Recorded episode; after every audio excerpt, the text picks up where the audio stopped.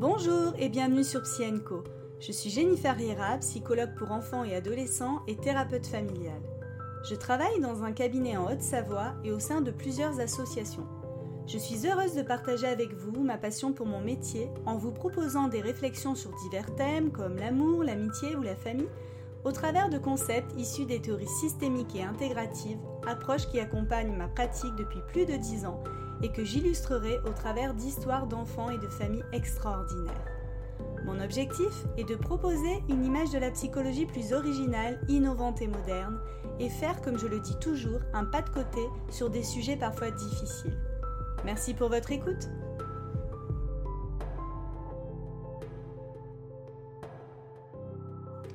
Être parent en 2022.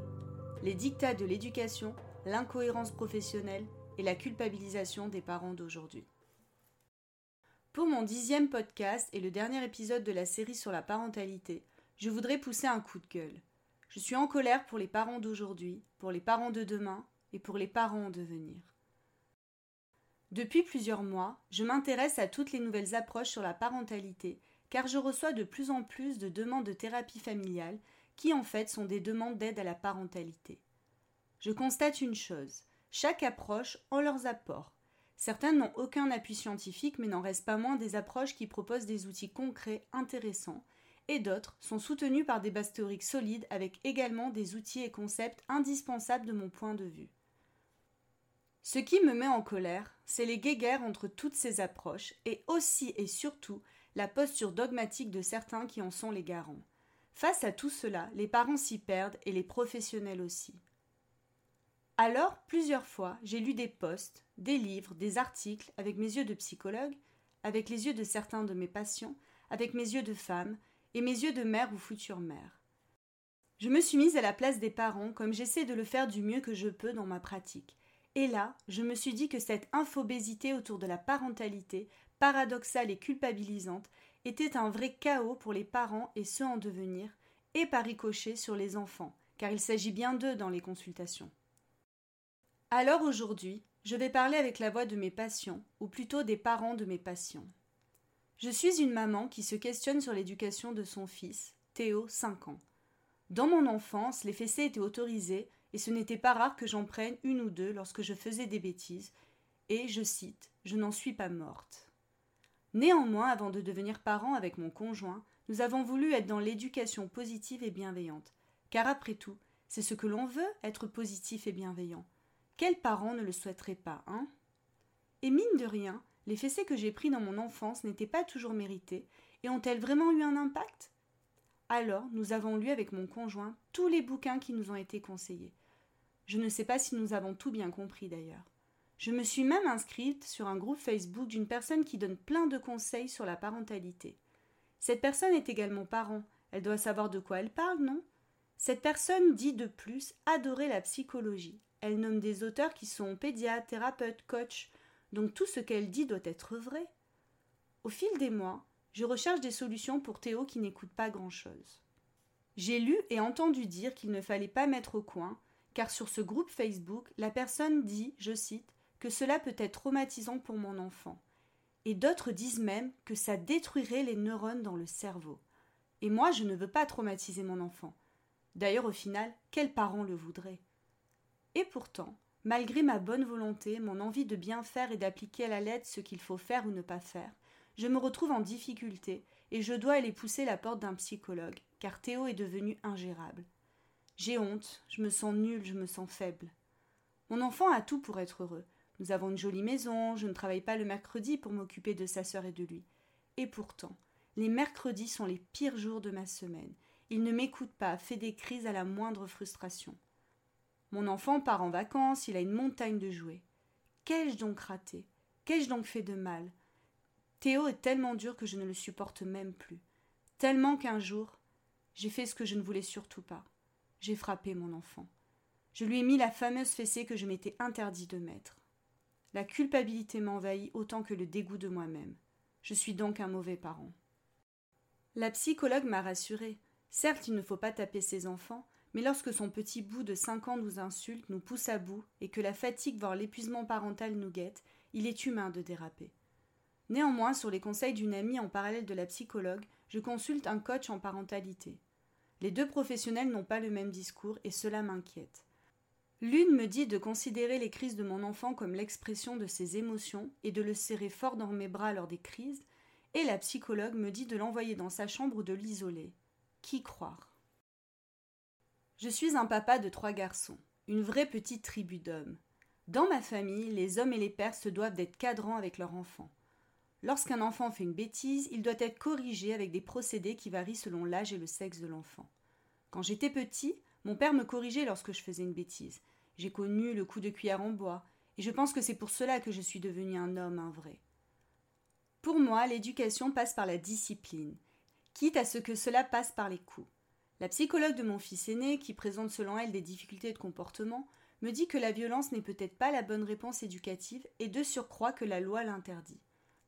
Comprend-elle que si je ne corrige pas mes enfants, je ne suis pas un père et pas un vrai homme aux yeux de ma famille, aux yeux de la communauté à laquelle j'appartiens? Le collège menace même de dénoncer cette violence. Mais je ne fais rien de mal. J'éduque simplement mes garçons. Je ne veux que leur bien. Je les aime tellement. Je suis une grand-mère. J'accompagne mon petit-fils tous les mercredis et quasiment trois soirs par semaine, car ses parents travaillent beaucoup. Avec moi, il est gentil à l'écoute, mais dès que ses parents arrivent, c'est une vraie terreur. Je ne le reconnais pas. Pourtant, ma fille et mon gendre sont cadrants et il ne manque de rien sur le plan matériel.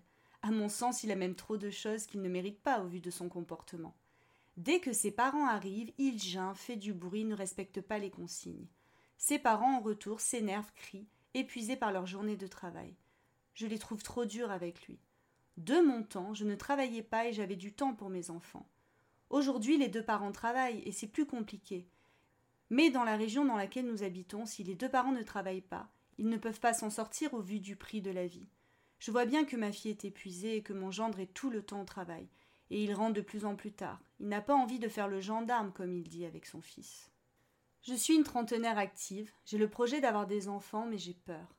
J'entends à la radio ou je lis dans les journaux des choses contradictoires concernant la bonne éducation des enfants. Des psys disent qu'il faut envoyer les enfants dans leur chambre quand ils n'écoutent pas, d'autres disent qu'il ne faut surtout pas le faire car les soi-disant dernières recherches scientifiques montrent que c'est traumatisant pour l'enfant. Je suis complètement perdue. J'ai des principes en tête. Avec mon conjoint, nous voudrions, comme tout le monde, être des parents bons et aimants. Mes propres parents ne font que me dire de mon temps, à mon époque. Est-ce que les enfants sont vraiment plus difficiles ou nos propres parents étaient-ils plus compétents J'entends aussi parler de burn-out parental. Je suis perfectionniste dans la vie. Je ne veux pas l'être avec mes enfants pour ne pas risquer l'épuisement. Tous ces textes sont inspirés de discours de mes patients ou des parents de mes patients. Voyez là l'angoisse que peut susciter le dictat de la bonne éducation des enfants.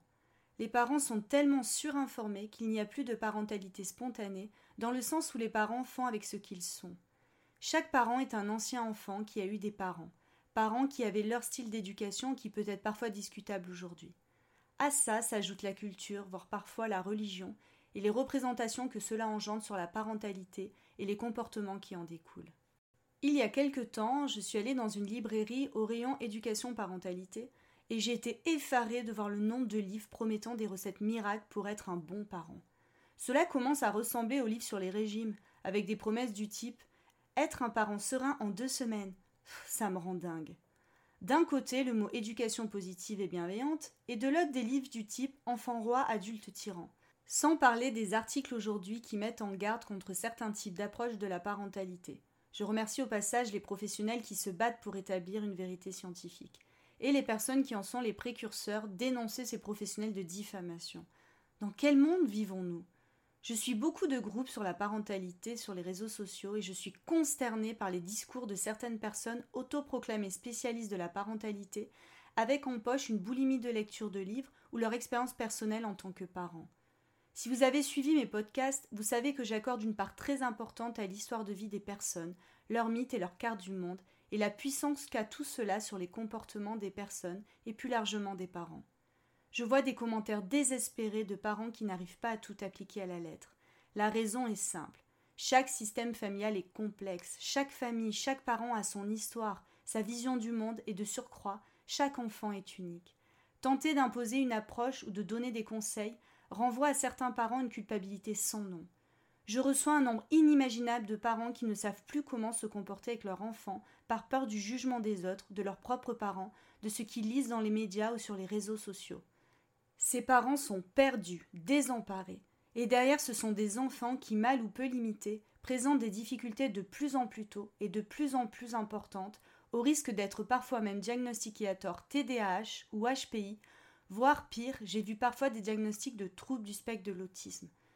C'est effarant, c'est inquiétant. Et il pleut toujours sur les mouillés, comme dirait le professeur Jean-Jacques Guillermet.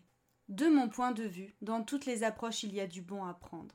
Dans l'éducation positive et bienveillante, les outils sont une merveille pour travailler sur les émotions, les relations, la gestion de la colère, etc. Mon bureau déborde d'ailleurs de livres et outils issus de cette approche.